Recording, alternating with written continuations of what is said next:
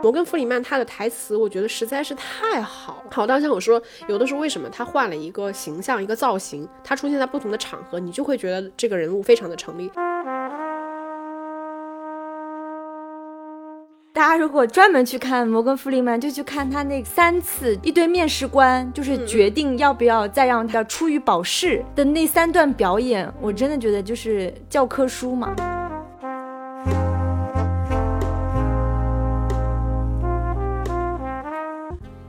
迎收听电影疗养院。大家好，我今天是在卡塔尔世界杯开幕式上被摩根·弗里曼暖到的小猪猪。你是在现场被暖到的吗？我是在手机上。大家好，我是觉得奥斯卡欠摩根·弗里曼一个终身成就奖的石头姐。那我们今天就是要讲摩根·弗里曼。嗯，其实我们好像很少会去讲影人的专题。我们讲过一些导演的小专题，但就是完全以演员，好像真的很少。嗯，还讲过谁吗？好像没有。对，其实是没有。对，在节目正式开始之前呢，还是非常欢迎大家能够加入到我们可爱的听友群。那如何加入呢？可以关注一下文案里的入群方式。嗯，那我们今天其实就是要聊摩根·弗里曼嘛。他今年其实已经八十五岁的高龄了，我觉得他他算是全世界最具有知名度的黑人演员之一，然后再加上他确实演了非常非常多我们都很喜爱的片子，所以我觉得我们这期专题可以来聊一聊，就是大家可能不是那么熟悉的关于摩根·弗里曼他自己的一些生平啊，然后包括他的一些表演啊等等。对，我觉得我们之所以就是最后决定讲弗里曼。肯定是跟我开头，我们就是因为看到卡塔尔世界杯上面他那个暖心的举动。其实我们回忆当，因为回忆当中，摩根·弗里曼演了特别特别多的角色。哎，你有数过他有演多少部电影吗？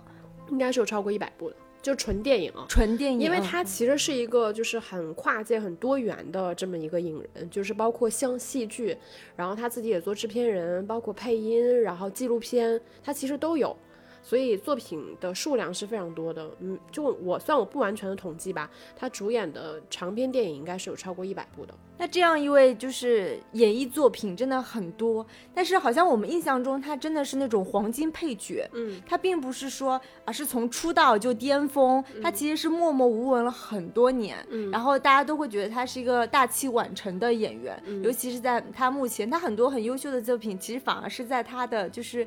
中老年中老年的时候才接到的戏，但这样一位沉淀很久的演员，所以我们今天才想来聊一聊他吧。嗯嗯，那摩根·弗里曼他是一九三七年六月一日出生在美国田纳西州。那他小的时候，他八岁的时候就开始登台表演，在学校戏剧当中扮扮演主角。然后十二岁的时候，他是赢得了一个啊洲际戏剧的竞赛。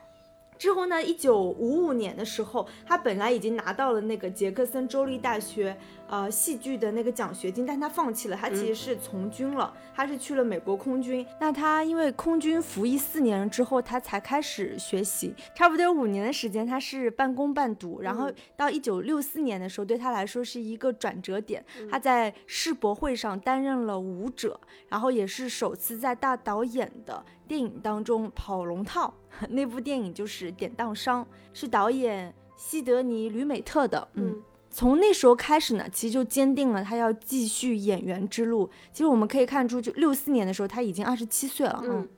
然后差不多时间又到了一九八零年的时候，他出演了《黑狱风云》，那时候他已经四十三岁了。然后再到下一部就是他比较崭露头头角的电影，就是一九八七年的犯罪电影《花街传奇》，然后他也是凭借了这个片获得了第二十一届美国国家影评人协会的最佳男主角奖。他也是凭借了这部片子，就是提名了当年的奥斯卡的男配角，但是还没有拿到奖。因为我们后来会说到，其实他拿奖之路还挺坎坷的。嗯嗯。那说到这，我们可以简单说一下吧。就是摩根·弗里曼其实曾经凭借《花街传奇》为黛西小姐开车，包括《肖申克的救赎》《百万美元宝贝》跟《城市在人》，他其实是有五次提名奥斯卡。当然，其中只有《城市在人》这一次他是提名了最佳男主角，其他其实全是最佳男配。那呃，在这五次提名里面，唯一一次拿奖就是《百万美元宝贝》，就是克林特·伊斯特伍德导演的那部片子。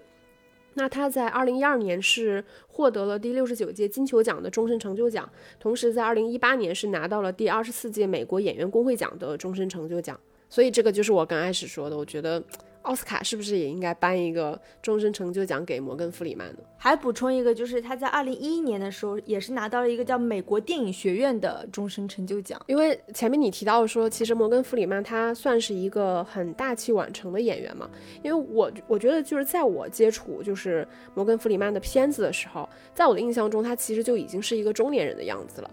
然后包括像后来我们无论是看最早的《肖申克的救赎》，还还是看后来的，包括像蝙蝠侠呀，然后那个七宗罪啊等等，他其实都是一个中年人的样子。然后再到这几年，其实我们看到他可能就已经是一些老年人的那个样子。他包括也拍一些像《遗愿清单》呀、《三个老枪手》这样，就是拍他晚年，呃的一些片子。所以在我们的印象里面，就摩根·弗里曼几乎就没有年轻过。所以就是当然我们开玩笑说，奥斯卡应该给摩根·弗里曼一个。所谓的终身成就奖，是因为他除了是全世界最知名的，我觉得黑人演员之外，他其实是拍了非常多的类型片的。我觉得这个可能跟我们说大家忽略他在艺术上的这个成就是有点关系。他自己的片子里面其实几乎没有什么特别多能够受学院派青睐的片子，除了我们说到《城市在人》这种明显是为了拿奖而拍的片子。那大多数的时候，我们。他这么知名，也是因为他真的拍了非常多的大片，对不对？虽然在里面我们称他为这个黄金配角，但是当你真正仔细去看他很多的片子，你会发现他永远是一个不抢戏，但是绝对无法被忽略的这么一个演员，真的非常棒。对，然后今年其实他有一部电影，也是个惊悚片，叫《天堂公路》上映了。然后最新的就是除了我们在那个卡塔尔世界杯上看到他，就是就是据说他十一月份就是出演那个科幻动作片《超体》的一个衍生剧，嗯，就其实这几年他也在嗯。踏足这个美剧的这个圈子，嗯。然后我觉得可以再补充几个对摩根·弗里曼来说比较重要的时间节点吧。除了前面小猪猪提到，就是六四年的时候，他当时对他的整个事业来说，算是他自我坚定演员的一个路线的一个肯定。然后其实到了一九七一年的时候，他当时有成为一个电视台叫 PBS，有呃当时有一个剧叫《电力公司》，他那个在那部剧里面其实是有做一些固定主角，但当时并没有什么名气嘛。因为摩里摩根弗里曼从他呃开始很小就开始表演，到他真正成为一个电影演员，中间是有几十年的时间。他其实几乎就是在各种呃电影、电视剧，然后包括舞台剧里面打酱油，其实很长时间是没有任何名气的。那其中，一九八九年其实对摩根·弗里曼来说是非常重要的一年。他在这一年里面有四部电影上映，其中包括就是我们大家全都可能都看过的《为黛西小姐开车》，还有一部就是算是他比较少见的自己担当主角的一部电影，也是一部根据真实的这个人物改编的电影，叫做《铁腕校长》。然后还有一部叫《玉面煞星》，以及他跟那个另外一位黑人演员就丹泽尔·华盛顿一块儿主演的一部电影，叫做《光荣战役》。这四部电影在当年上映，其实这个对。当时的摩根·弗里曼来说，算是他事业的一个转折点，因为当时《铁腕校长》的票房是很不错的。在这个呃电影之后，其实我们能看到，呃，摩根·弗里曼明显开始有一个就是在选片上的转型，然后他后续其实是跟非常多我们知道的，就是世界非常一流的、非常有名的大明星开始去拍戏，然后进入一些主流大片的视野。在里面开始去担当我们所谓的这个黄金配角。当时他跟凯文·科斯特纳拍了呃《侠盗王子罗宾汉》，然后包括也是第一次跟这个东木拍了个《不可饶恕》。然后再到一九九四年的时候，就是九四年，其实在电影史上是一个非常非常诡异的一年，因为那一年其实有非常多的好片子出现。那他那一年其实拍了，就算是目前大家的心目当中吧，排名非常靠前的这个《肖申克的救赎》。其实你现在来看《肖申克的救赎》，你真的觉得那部片子有？至今被大家就是这么认可，很重要的原因其实就是因为摩根·弗里曼，就是他除了他在里面的表演，就是他在里面的旁白是非常之优秀的。然后我们也提到说，摩根·弗里曼其实他除了是一个电影演员之外，他的声音其实是一直非常为大家所称道的。然后呢，他除了有一个系列的这个纪录片叫《与摩根·弗里曼一起穿越虫洞》，这个其实一共是在一共拍了八季。然后再到二零一零年的时候，他当他当时其实取代了。呃，一位播呃播音员叫这个沃尔特·克兰凯特，成为了 CBS 电视台晚间新闻的这个播音员。我觉得这个履历在整个电影演员的这个圈子里面，感觉是非常少见的。然后我我昨天查资料的时候还看到一个，就是他之前上综艺节目的片段，说他被英国人选为声音最美的美国男演员。说到他的声音美，就是很多人都称他为是上帝的声音。对，我也看到，就是说，如果说上帝是一个黑人的话，那他应该就是摩根·弗里曼那个样子。对，然后嗯上帝的声音应该就是摩根·弗里曼的声音。这也是因为他之前就是两千零零三年的时候，他其实是演了一部电影叫《冒牌天神》啊，这里面他自己就是扮演了这个嗯上帝，帝对嗯。然后之后就是就是所谓上帝的声音这种对，因为说法啊，就是广为流传吧。嗯，因为他的声音真的非常的特别，我觉得如果大家不是特别以这种声音，就你你你非常关注他的声音去看他的片子，有的时候其实你可能容易忽略。就像为什么我觉得《肖申克的救赎》你现在来看它那么的成功，因为那部片子其实它最主要的叙事是来自于摩根·弗里曼饰演的这个角色他的旁白，他的声音其实是非常有质感，就是他其实是娓娓道来的那种故事性。然后如果你去对比他在不同电影里面，比如说他早期拍那个为黛西小姐开车的时候，因为他演的是一个南方的这个黑人，他的那个口音，包括就是因为他其实是一个没有受过什么教育的这么一个人，然后再到比如说他演总统，他演上帝，对吧？然后或者是说他当时演《城市在人》的时候演的，其实背景是一个南非，然后你听他在不同口音、不同声音的那个切换里边，你就能感受到他这种声音的层次感，真的非常的厉害。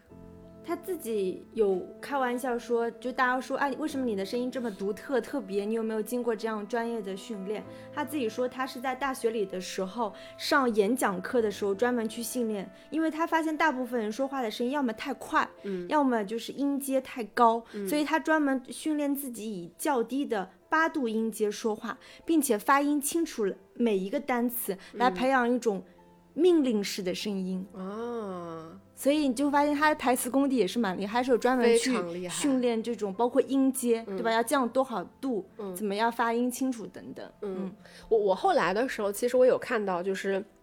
我注意他跟一些年轻的演员拍戏，就是当然因为年轻人的声音，他的声音音调本身是比较高的，比如说像他跟那个布拉德皮特拍《七宗罪》的时候，因为布拉德皮特本身演的就是一个非常干劲儿十足的、很躁郁的这么一个干劲儿满满的年轻人，但是他演的其实是一个有过一定岁月历练，对于当下这个场景有一点就是经验和处事不惊的那种样子，所以当他们两个人在那个餐厅里面说话的时候，你你去对比他们的声音的那个质感和厚度，包括节奏，我觉得都是有差别的。尤其他俩一对比，你就会觉得布拉德皮特很闹。很闹、很吵，就是他的声音很飘。但是我觉得这个。说实话，是这个角色的问题，但布拉德皮特的台词他其实一直是这样的，其实就是他的声音特点嘛。但你对比之下，你就会发现摩根·弗里曼他的那个尾音其实是很重的，就是因为他的尾音会，他他其实也不是说故意拖长，但是因为他的尾音很厚重，所以就会给人给人一种就是他说话永远是娓娓道来的那种感觉。但他当然这个是因为他现在其实年纪已经很大了嘛。你看他早期的时候，他年轻一点的时候的片子，比如像我们说他演一个呃身份特征特别明显的，比如说没受过什么教育的人，或者说一个南方背景的黑人，或者说更早期的这个黑人的时候，他的那个声音其实就不会像现在他表现的这么的，就像你说命令式的那种，或者是特别有威严的。我觉得他的声音其实是真的非常多变的。然后除了我们说到，就是他作为一个演员，或者是配音，或者是制片人，在这个演艺圈活动之外，他作为一个黑人，他也是属于有点激进的。嗯，之前就是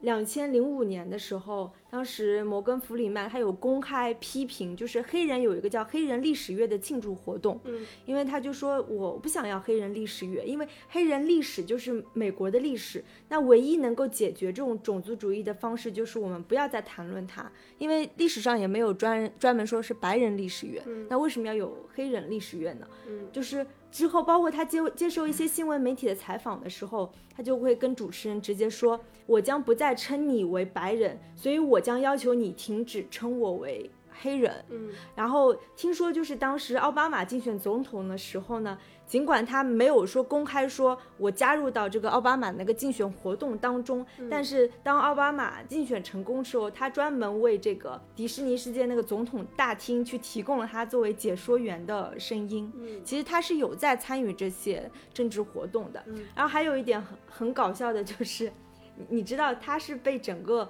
俄罗斯就是上了俄罗斯限制入境，对那个黑名单嘛？为什么？我只知道这个事情，但具体的还不太清楚。就是一七年的时候，他出现在一段公开的视频，那个视频就是俄罗斯调查委员会组织的一视频当中，他公开宣称我们处于战争的状态。嗯，他作为一个公众人物，他在这样公众的视频就是喊话俄罗斯，因为你们我们处于战争的状态。嗯嗯，所以就是被俄罗斯就上了人家的那个 黑名单，总共说那个黑名单是有一千名美国人，其他就比如说什么。像什么总统啊，拜登啊，什么副总统哈里斯，但没有想到就是连那个摩根弗里曼都能上榜。嗯，因为可能他在全球确实是很有影响力的这么一个演员。嗯，还有一个事情就是到现在来说还是蛮有争议的，我也不知道你你怎么看这个事情。其实是一八年的时候，美国媒体就爆出有多名女性指控摩根弗里曼在片场以及像制作公司啊或者一些电影宣传活动。有不当行为或者是性骚扰，而且就是是有八名女性公开站出来遭受过性骚扰，并且有另外八人可作为目击者。嗯，其实这个事情当时还闹得挺大的。嗯，但是我其实我也去翻了一些视频啊，我觉得有一些视频也有一点就是。无中生有，嗯，就是所谓的，就是他可能就是在一些现场开新闻发布会的时候，有一些女记者的提问，他其实是以半开玩笑的方式去回应，但是这个就是作为一种就是对人家犯有一种就是言语上的侮辱或者是性骚扰，而且他自己后来也发了一个简短的声明，就是说他可能他的因为一些不当言论让别人造成了就是不舒服的感觉。表示道歉，但是他后来声称他自己从来没有侵害过任何人，嗯，所以后来包括就是像他不是也加入了那个美国电影人协会嘛，像美国电影人协会也没有就是公开去再去讨论这个事情，或者是发表其他声明。相对来说，我觉得他的口碑就是在遭受到性骚扰，在这几年 Me Too 的这个运动这么激烈的时候。虽然有人站出来说遭受，但是并没有任何实际的证据爆出。嗯，我也不知道，我这个事情，呃，我们不知道细节，嗯，对吧？我我觉得也不好去真的评价什么，但是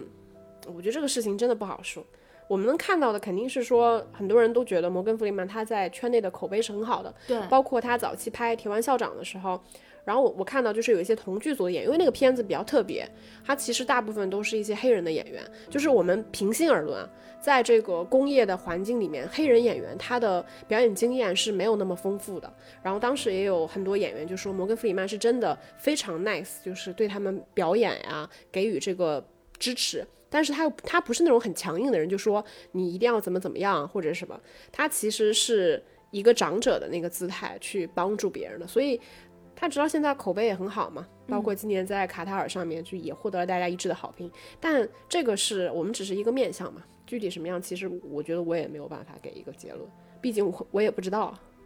刚刚有说到，就是呃，摩根弗里曼后来发表一份非常长的声明，就是他强调自己是从来没有侵害过任何人的，并且他的律师就是要求美国有线。电视新闻网就是我们知道那个 CNN 是撤回这些指称弗里曼性骚扰的报道，并且道歉。然后因为弗里曼他专门委托了一个第三方调查公司去调查整个事件，结果初步显示，就是刚刚说到的 CNN 他列出了八名女性遭受过性骚扰，另外八人可作为目击者。证实，但是弗里曼的律师调查显示这些证词是并不成立的。嗯，但是呢，CNN 他回应称，就是说弗里曼对报道的这个反应什么前后矛盾，最后的结果就是他其实没有上诸到就是法庭，就是但是 CNN 到目前他也是拒绝撤稿，他说他捍卫他的这个新闻报道，但是第三方调查公司说这些证据不成立，并且就是这些女性也没有公开站出来说上诉。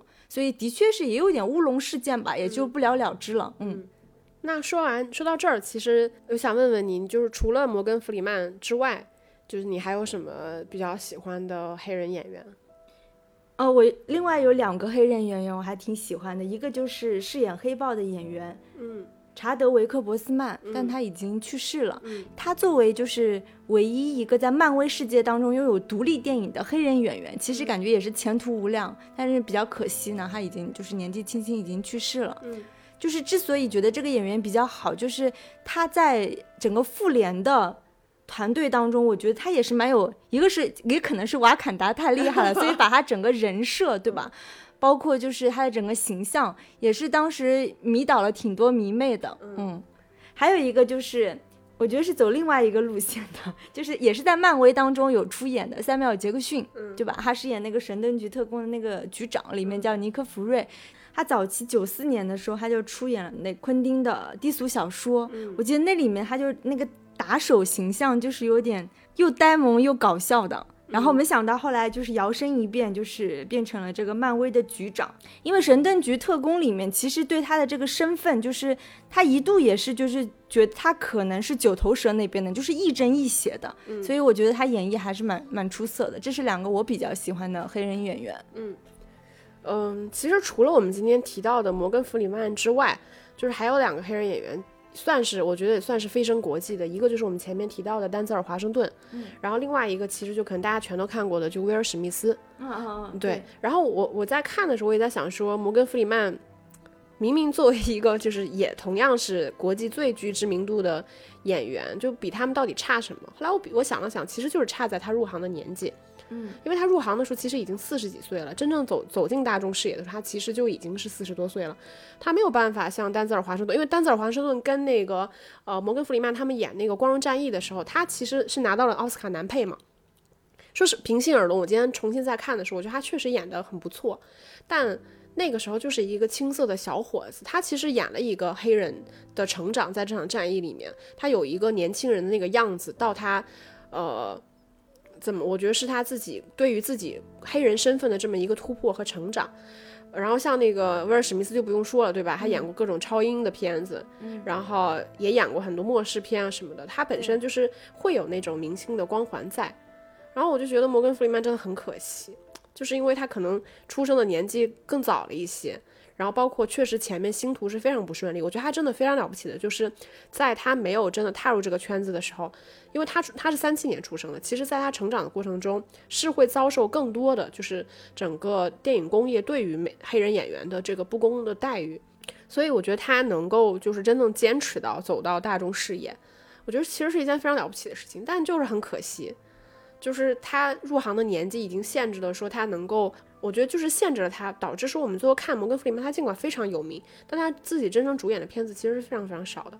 就哪怕到现在，他其实也是在给别人，呃的戏对当绿叶。当然，我们并不是说配角怎么样，但只是说作为这个演员而言，你就觉得哎呀好可惜啊。嗯，但除了我们提到的这些黑人的演员，就是男演员之外，就还有一个就是前几年非常有名的女演员哈里贝瑞，之前演 X 战警的时候，我觉得非常的出彩。对，因为我们今天讲的摩根弗里曼，他在年纪上其实是要远远大于刚刚说的，对，就是可以争好莱坞黑人男性一哥的那个 威尔史密斯和丹泽尔华盛顿，不是他们俩在争一哥吗？对。然后摩根弗里曼，包括我提到的那个塞缪尔杰克逊，其实也已经七十三周岁了，他们算是老大哥，就是比较前辈的了。嗯嗯。那我们就是现在可以梳理一下，就是摩根·弗里曼他大概的一个作品吧，因为我觉得大家对于其实摩根·弗里曼就是。我觉得九十年代之后的片子是比较熟悉的。然后我大概看了一下，他其实真的是在八九年，我们前面提到了八九年对他来说是非常重要的一年嘛，因为他有四部片子上映。然后从那个时候开始，他的事业其实才开始有一个比较明显的上升。到了九十年代开始，其实他电影的产量明显的提升。我大概数了一下，不一定完全的正确，就是九十年代的时候，他其实一共有十三部主演的电影长片上映，其中包括我们前面提到的像《肖申克的救赎》跟《七宗罪》这种，其实已经真的是。呃，像《肖申克救赎》，他虽然不是大导演，但这个片子确实是非常的好。那《七宗罪》，其实大卫芬奇已经是大导演了。然后再到两千年的时候，他一共是呃参演了二十八部电影，其中就包括了我们提到诺兰的那部呃蝙蝠侠三部曲。当然，第一部、第二部是在零零年代这个拍的。然后也包括像那个冒牌天神金凯瑞啊，呃，因为你你就可以看出来，就是摩根弗里曼他其实搭档的主演真的都是一些大咖级别的。像我们说冒牌天神，当时金凯瑞也是好莱坞响当当的这个喜剧的一哥。然后再到一零年代的时候，它其实。呃主演加配音的片子一共有二十三部，然后包括我们前面提到的这个系列的纪录片《与摩根·弗里曼一起穿越虫洞》之外，然后也出了像这个《惊天魔盗团》然后《超体》这样的片子。其实，在一零年代，嗯，我我自己直观的感受就是他参演片子的这个量级上会略微缩水一些，但整体而言还是一些呃商业化的，然后大体量的这些片子。然后那到了二零年代，就是我们说，那因为现在已经二零年代了，就是他片子其实你明显感觉它片子的这个质量跟产量都是大幅下降的，嗯，但在这个九十年代之前，其实他也就是在很多片子里面打酱油，除了前面我们提到过的那些，就包括八零年的《黑狱风云》这样的，我觉得在这里可以给大家提一个，我觉得对于摩根·弗里曼来说非常重要的人物，就是伊斯特伍德。嗯，伊斯特伍德其实是我觉得啊、他们第一次合作是在一九九二年的这个《不可饶恕》，然后再到零四年拍了《百万美元宝贝》，然后再到零九年拍《城市在人》。那我私下里也跟你说嘛，因为像《不可饶恕》跟《百万美元宝贝》，摩根·弗里曼其实都算是这个配角。然后我觉得他跟东木两个人真的是非常好的一个搭档，就是因为他俩首先都非常的高，摩根·弗里曼有一米八九，然后东木他的长相其实就是那种。美国的老白男，对吧？非常的高，然后长得非常的严肃，然后他整个脸型，包括他的五官，其实都是那种非常长的，给人感觉非常的就是严肃、凶，然后沉默的那种形象。但摩根·弗里曼，其实你仔细看他的长相，他其实是圆脸、圆眼睛、圆鼻头，就是所以为什么我觉得他能当配角，也是因为他的这个长相本身，他其实并不是那种一看这个人就非常有性格的那种类型，他其实长相而言是比较。中庸的那种长相，所以他能够搭配在不同的这个演员里面。但我觉得他跟伊斯特德两个人有非常微妙的这个气质，就是你感觉他们两个人从气场上其实是旗鼓相当的，身高体型其实都很相似。然后他们两个人又都不是说那种什么一个所谓咋咋呼呼，一个特别沉默，不是。其实他们两个人都有一些就是那种同样年纪岁月的那个沉淀，但是能够表现出来他们对不同的这种人生思考。你感觉他们两个在一起，这个呃，就是电流感，我觉得是非常的微妙。然后像他演那个《城市在里面曼德拉的时候，就是你感觉就是为了把他送上奥斯卡，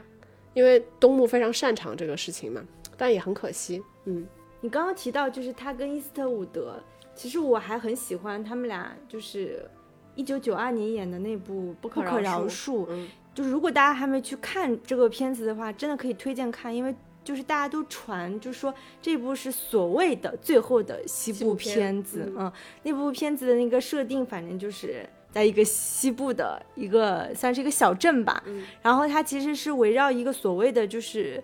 呃，赏金猎人，因为就是。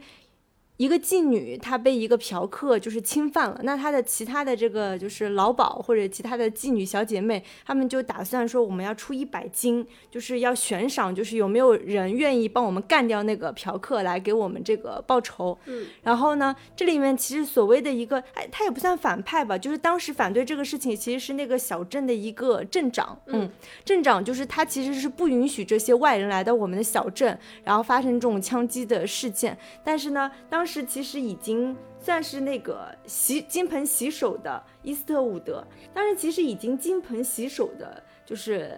俩老哥，一个东木，一个 就是弗里曼，他们真的已经本来已经就不干了嘛。但是后来就是东木，就是当时其实他家里已经穷的揭不开锅了，就孩孩子也养不起了，他就很想接这个活，于是呢他就叫上了那个。弗里曼还有另外一个年轻的小伙子，他就说我们三个人就去看这一票，然后我们把钱平分。结果就是他跟我们想象中的就是说特别英勇啊，一下子怎么干掉不一样，你就会发现就是重重的困难。他们虽然就是把那个嫖客干掉了之后呢，但是在逃走的过程当中，其实是弗里曼。就是不小心被那个镇长抓到了，所以有就是很多就是折磨他的戏。我印象当中就是铁血男汉，就是各种被鞭打，各种被就是威胁，就是要求他说出东木的下落。最后他其实是被活活折磨打死。然后最后就是东木为了复仇又回到这个小镇，然后在这个小镇的这个酒馆里面有一场就是很厉害的一个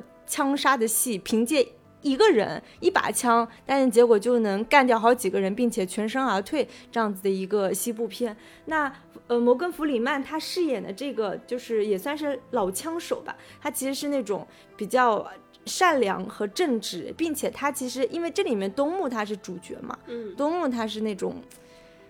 就是你想西部片的大主角，那弗里曼他也是一个绿叶，并且他其实出场的戏份并不多，很早就被干掉了。但是依旧他就是他这个他的那个西部牛仔的形象还是让人印象深刻。嗯，大家可以去看一下。其实那时候他们俩都挺年轻的。嗯，那时候我甚至觉得那个东木看上去要比弗里曼要老一些。他们那时候已经五十多岁了。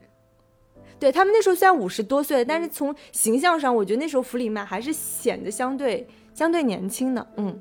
因为摩根·弗里曼好的片子真的太多了，嗯，就是你随便想一想，我我觉得他真的很神奇，就是他演的角色跨度真的太大了，就是哪怕我说他演一个小混混，对吧？演一个像《肖申克的救赎》一一样，里面是个罪犯，嗯，然后或者是说他演总统，然后演上帝，然后演那种垂垂老矣的那种普通人，或者是说警察，然后或者是那种科学家，我觉得对于一个演员来说，这个。除了是 真的先天，他他其实是个非常非常努力的演员之外，我觉得这个真的也是老天爷赏饭吃。嗯，因为他的片子就是我觉得九十年代之后大多数的片子其实大家是比较熟悉的。嗯，我觉得这里可以简单推荐一个，就是我这次恶补他的片子的时候，我发现漏掉了我之前没看的一个片子，叫《三个老枪手》。嗯，非常有意思，就是他是他跟那个迈克尔凯恩和那个艾伦阿金主演的，就他演的就是三个老头儿，就是仨人就是好兄弟嘛，然后年纪一大把了，就是那种走路都走不走不明白的那种老头儿，然后发现自己老了老了，哎，就是。要破产了，可能要么就是你你你像摩根弗里曼在演里面演，他其实就是一个要换肾的这么一个人，然后但也没有钱治，然后他的那个女儿跟孙女儿、外孙女儿其实都不在他身边住，然后像里面那个迈克尔凯恩，其实这个电影的主角也算是迈克尔凯恩，然后他就是一个房子马上就要被收走了，然后就要流离失所的这么一个老头，然后这三个老头有一天心血来潮就说我们仨要去抢银行。然后还要去抢自己存钱的那个银行，就三个人，就是第一次还在那个说我们在正式抢银行之前，我们要先去试验一下。然后他们就去他们常逛的那个超市里边去抢东西、偷东西，真的太好笑了。三个人，我觉得那个片子我这次在看的时候，我真的觉得就是有被爽到。就是他那个片子，我觉得很微妙的，就是你能找到三个非常好的演员在这个年纪里面，然后他们三个人其实都是有不同的这个缩影。像里面那个阿伦阿金，他其实。算这个电影里面的配角吧，但他就是一个超级搞笑的一个小老头，他就是一个一辈子单身的那么一个老头，然后三个人颤颤巍巍的，然后非常好笑。比如说三个人想打电话，但因为年纪太大了嘛，想交流的时候谁也不愿意动他，然后每个人的床上都有一床边都有一个电话，然后三个人就在那打电话，然后用一些非常就是幽默的这种语言，因为他们三个人非常老了，但是他们永远称呼对方为 young man。嗯，然后就非常的可爱，然后三个人再怎么样，就是以非常灵巧的方式完成了一场真的抢劫。因为你会在那个过程中，你也会惊心动魄，因为他们三个人走路都走不明白，但他们三个人居然能抢银行，你会很担心说他们最后的后下场到底是什么。但那个片子最后其实它算是一个爽片，我觉得。然后他把那种就是我觉得关于年龄跟这种病痛以及就是你的孤独感。跟这种非常轻松幽默的东西平衡的非常好，所以如果大家还没有看过的话，因为这部其实跟《遗愿清单》不太一样，因为《遗愿清单》里边就是摩根·弗里曼，他我觉得那个片子他其实也是在以一种比较轻松诙谐的方式去探讨一些沉重的主题，对吧？就是相当于是举重若轻，但他的喜剧性我觉得会比这个《三个老枪手》稍稍弱一些。就所以如果大家没有看过的话，想看一些轻松的片子的话，可以看这个《三个老枪手》，我觉得很有意思。对你说到遗愿清单，其实我也蛮喜欢的，对吧？就感觉这两部片子都是说老人饰演老人。我的意思就是，他的其实主角他是围绕老人，并且是垂垂老矣老矣的那种老人。遗愿清单里也是，他其实跟那个。呃，杰克尼克尔森他们俩的对手戏其实也是挺逗的，对吧？两个人反正就是都患了绝症，然后还住在一个病房里。摩根弗里曼，因为他饰演的是一个他的一辈子，他其实是一个汽车修理工，嗯，对吧？但是就是家庭也是比较美满的，对吧？所以他住了院。但是那个 杰克尼克尔森他饰演的是一个超级富人，但就是那种家庭关系很很差，呃，结了四次婚，离了四次婚，并且就是脾气特别暴躁的这样子一个老头。其实我觉得那部戏里面他们俩那种对手戏，也是很有很有火花。我觉得，包括这两个老头最后决定就是遗愿所谓的遗愿清单嘛，死之前要干多少件事，两两个人一起去就是环游世界，对吧？去跳伞，然后又去什么喜马拉雅，呃，就是想想。攀登那个山顶，然后又去了那个意大利，就是各种海洋风情等等，你就会觉得某种程度上它也算是一个老人的爽片，嗯，对吧？死之前实现自己的愿望，嗯，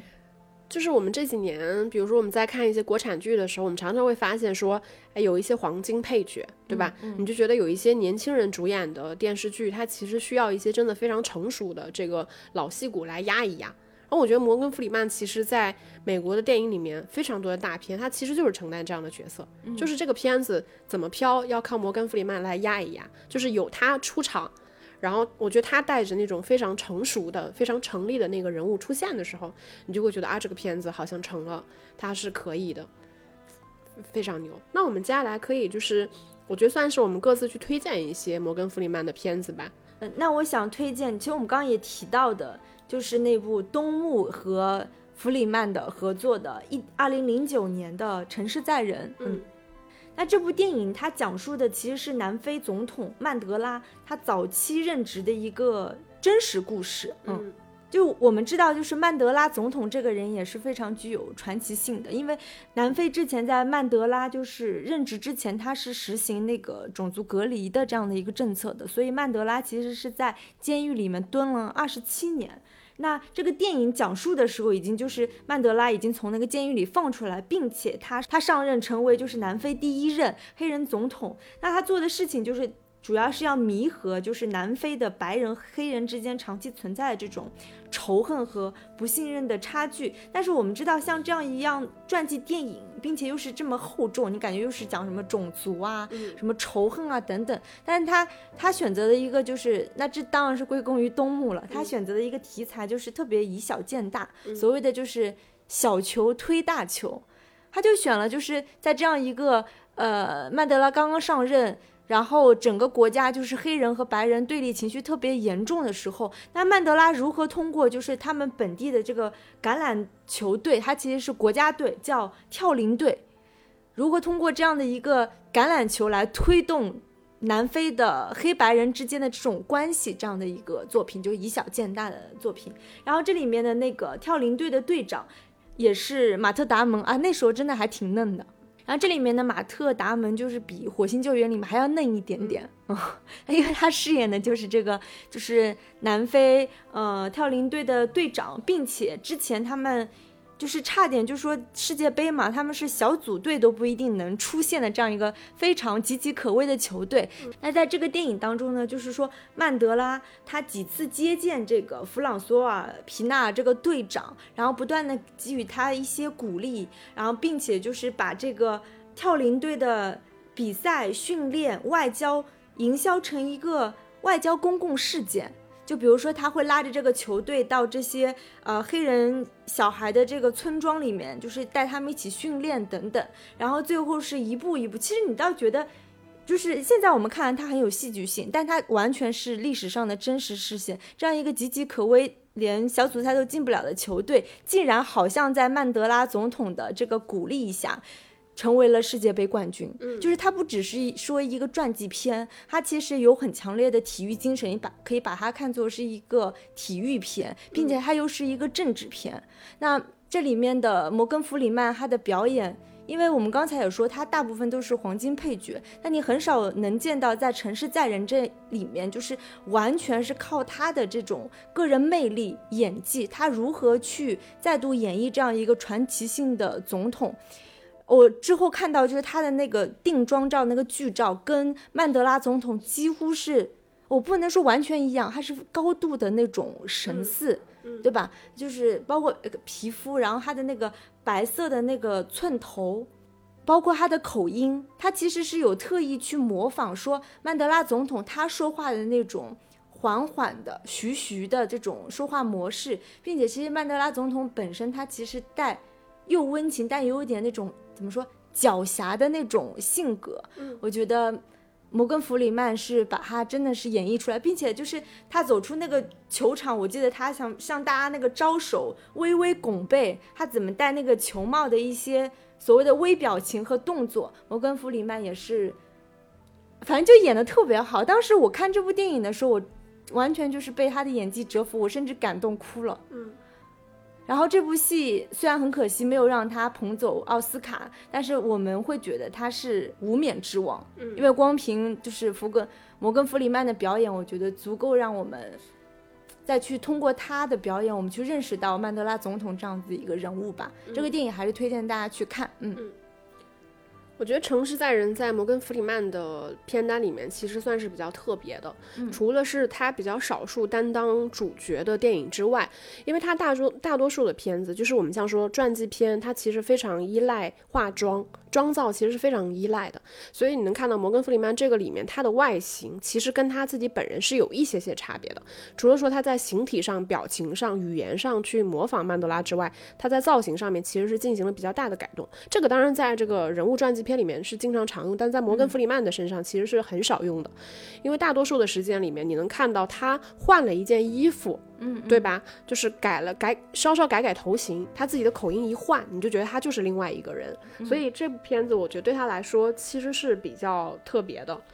然后，嗯、我也想推荐，我我我真的纠结过。我觉得就是对于像摩根弗里曼这样的演员来说，你想推荐他的片子，看上去选择非常多，但是因为，就是因为他大多数时候他都是配角，而他不是那种会在电影里面去抢戏的那种演员。所以导致最后我们看到片子，你会觉得片子都很好，但是你说他能作为摩根弗里曼自己的片子拿来推荐，你又觉得好像片子会大于这个演员，对对吧？就是片子是很好的，所以我最后真的很纠结。纠结完了之后呢，我最后想想给大家推荐，就是他在八九年拍的那几部片子，因为他现在一就是九十年代之后的片，大家全都看过。我觉得大家如果感兴趣的话，可以再去看一看。就是哪怕是大家觉得很烂俗的，像这个《肖申克的救赎》，你就只烂俗。你就只去看，你就只去看摩根弗里曼，就是他的表演跟他的台词是真的非常有质感的，就是你你可以去注意他的口音的变化，他的音调的变化，其实都是非常微妙的。那我给大家推荐几部，就是可能在他的片子里面没有那么那么多人看过的吧，就是他在八九年的时候，我们提到他当时有上映了四部片子，那除了其中那部《玉面煞星》，我不推荐大家看了。另外三部其实我都非常推荐大家去看，一部是这个《铁腕校长》，一部是《为黛西小姐开车》，还有一部是《光荣战役》。那《为黛西小姐开车》其实是这几部片子里面我觉得相对而言比较有名的片子。嗯、这部电影它其实发生的背景是在一其中一个叫吉姆克劳法。就是这个法律实行的期间，其实它就是专门针对美国南部各州，就是当时的有色人种的一个法律。所以在这个片子里面，我们能感感受到的就是摩根弗里曼他其实饰演的这个角色就是一个没有受过什么教育的这么一个角色。同时，当时的白人跟黑人在这个法律上是有一定的不平等的。那他当时饰演的这个角色叫呃霍克。然后他其实就是给一个年老的这个犹太裔的一个老太太，是由那个呃杰西卡坦迪饰演的这么一个老太太。她年轻的时候是一个老师，非常的严肃古板。然后她一本正经的说：“我我我从来不歧视黑人，我对于任何的这些呃有色人种，其实我都是不歧视的。”其实她确实是不歧视，她就是一个非常古板的人。然后摩根弗里曼在里面，我觉得也是他后续比较少饰演的一个角色，就是尤其是他九十年代之后，他在主流的大片里面，其实我们看到的更多的时候，他其实演的是一个，我觉得通常意义上而言，在社会上是一个成功人物的形象，对对。但这个时候他在九啊九八十年代末期的时候，他演的片子其实还是一些小人物，然后他其实演的就是一个偶然的机会，然后他开始给这个黛西小姐开车，非常的话痨。他他其实里边演的比黛西小姐要年轻个有二十岁吧，就是他比哎应该年轻个十几岁肯定是有的。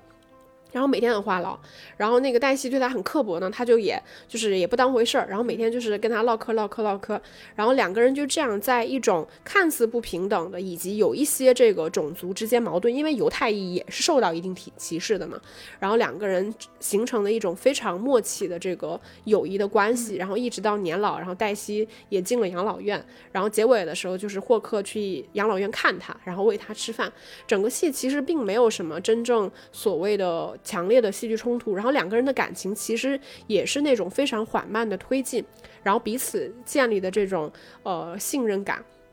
那我这次去看的时候，你就会发现，除了就是摩根·弗里曼，他的演技真的非常好，他的那个状态神态就是一个，我虽然没有受过什么文化，但是我对生活就是充满了干劲儿。然后包括里边去显示说他的智慧是什么，他就会他会他就会去跟黛西小姐的那个儿子去谈，说，哎，你要怎么给我涨薪？因为当时他的薪水从一开始是每周七美元，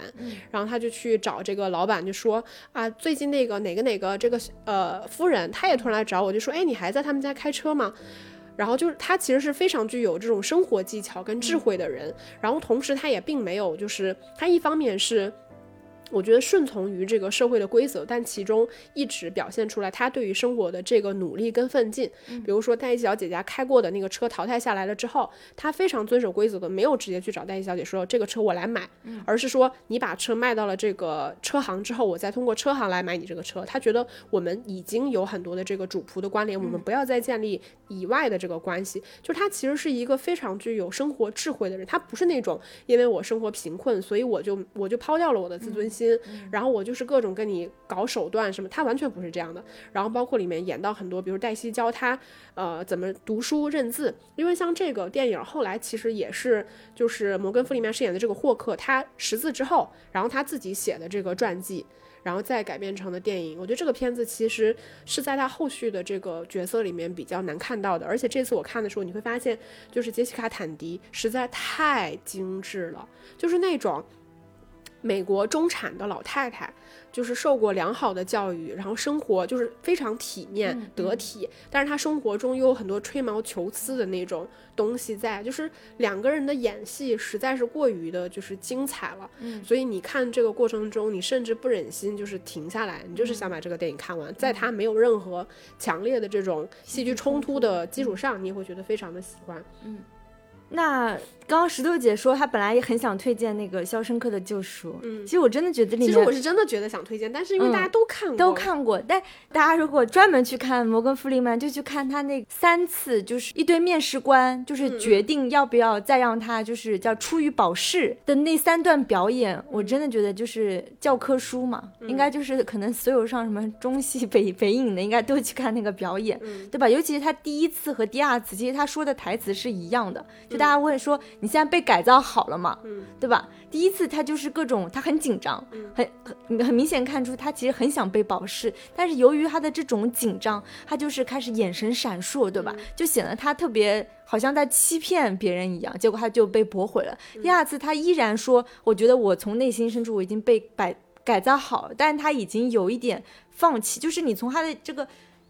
台词一样，但是他的眼神和表情，他的小动作，包括他的那个服装有一点点差异，你就能感觉到这个真的是演技超强的一个一个人，对吧？就是大家可以去感受他的表演吧。嗯，我我反正是觉得说。你每次重新看《肖申克的救赎》的时候，我觉得我的注意力真的都不自觉的被摩根·弗里曼吸引了。对，就是因为他在这个里面，除了他是那个安迪的，就是狱友之外，嗯，其实本质上他承担的是一个上帝视角。但他一方面是一个第一人称，另外一方面他其实是个上帝视角，就是他他要讲述这个故事嘛，他其实是一个倒叙，然后你就会在他那种娓娓道来里面去感受到这个故事的节奏。嗯，我觉得真的。就是如果换成另外一个演员来饰演摩根·弗里曼，我觉得这个片子一定不会有今天这么精彩。就是摩根·弗里曼他的台词，我觉得实在是太好了，好到像我说，有的时候为什么他换了一个形象、一个造型，他出现在不同的场合，你就会觉得这个人物非常的成立，就是因为他有意识的调整自己的台词。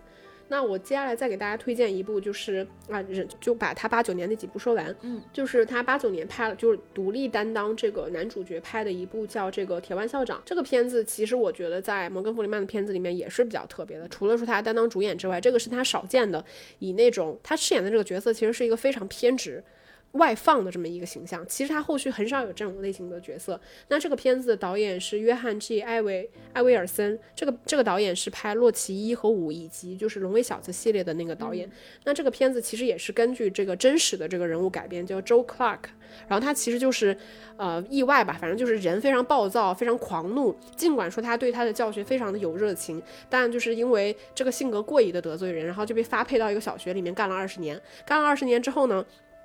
反正因为一些政治原因，这个市长觉得说这个很烂很烂的这这所黑人学校马上要被州际接管，那我们要怎么保住它，才能保住我自己政绩？所以这个时候就是呃摩根弗里曼饰演的这个就被想了起来，然后他就被派到了这个遍地都是这种什么暴力、血腥、什么呃性骚扰，然后各种不不符合规则，尤其是全部来自于这个社会底层的这些，大部分都是黑人的孩子，可能也有少部分就是真的很穷困的白人的孩子组成的这所非常混乱的学校。然后他来到这所学校之后，就是以非常强有力的这个手腕。说实话，我觉得这个片子你现在来看，你会觉得非常的具有当代 当下这个点，就是它非常有意思。因为你如果想要去呃统治一些极度混乱的状态的时候，其实你是需要你不要他其实要的不是民主，他要的就是专制。所以他这个里面这个人物他其实是有很多瑕疵的，比如说。有一个很好的音乐老师，然后在他上课的时候，在教大家唱这个莫扎特，然后这个校长突然冲进来，然后就就强强强行要求你们停止唱歌，然后并且当场就把这个老师开掉了，因为他觉得说你这个老师虽然没问题，但这所学校的学生需要的并不是莫扎特，就是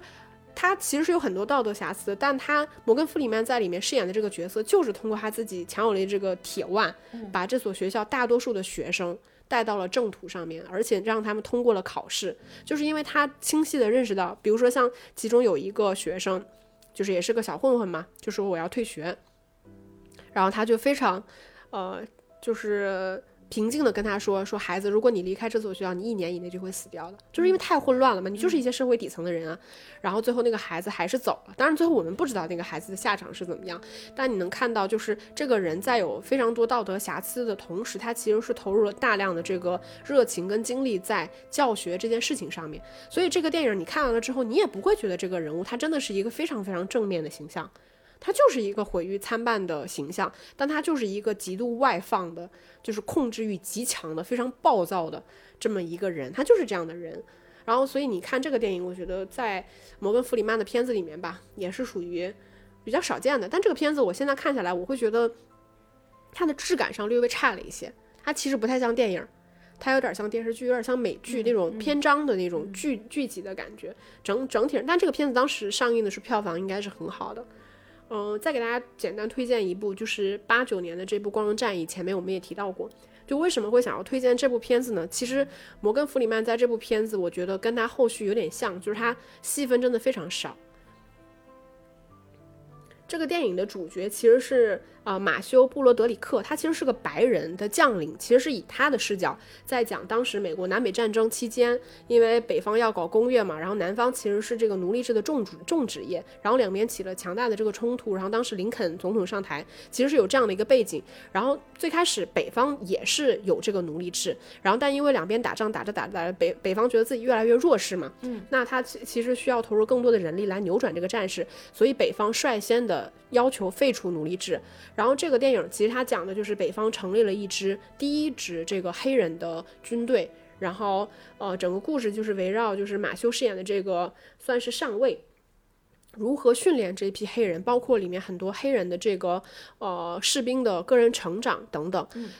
就在我们现在的电影里面，其实你是比较难看到说一部电影里面大家肆无忌惮的称一个黑人为 nigger，就是你称他为黑鬼，其实它是一种非常侮辱的语言。但他那个故事的背景，它是在一八六一、一八六二那个年份，就是当时。呃，奴隶制还是一个就是常态的情况下，然后这些黑人，我觉得非常有意思，就是呃，摩根·弗里曼他在里边饰演的其实是一个绝尸，就是他每天是战场打完了之后，他会在现场帮助去处理这些尸体啊什么的，是这样一个角色。包括他从军的时候，其实他已经四十多岁了。当然，真实的历史故事上啊，这支军队其实是由当时的美国自由人，就这些人本身不是奴隶，他是自由人组成的军队，但在电影里面他改成了这些人其实是一些黑奴。